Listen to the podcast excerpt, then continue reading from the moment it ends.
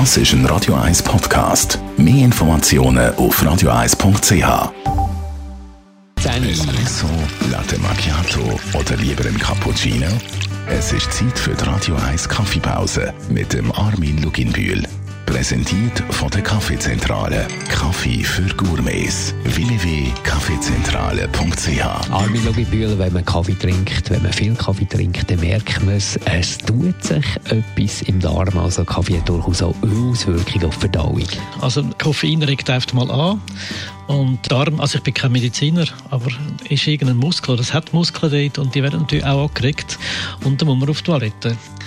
Die einen nach 10 Minuten, die anderen nach einer Stunde, aber man muss auf die Toilette. Was passiert denn da sonst noch?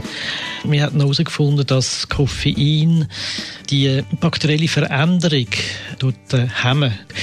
Die Wissenschaftler haben das jetzt einfach mal entdeckt, wie, wie viele Sachen halt im Leben entdeckt werden, aber sie wissen noch nicht ganz genau, was macht man mit dem überhaupt? Hat das Wirkungen auf, auf äh, Gesundheit äh, vom Menschen? Hat das Wirkungen auf andere Sachen, die den Menschen betreffen? Danke Armin Logibühl. Sobald das die Wissenschaft ein bisschen mehr herausgefunden hat, werden wir selbstverständlich darüber berichten, hier bei uns in der Kaffeepause. Radio 1 Kaffeepause. Jeden Mittwoch nach der halben Zehn ist präsentiert worden von der Kaffeezentrale. Kaffee für Gourmets. www.kaffeezentrale.ch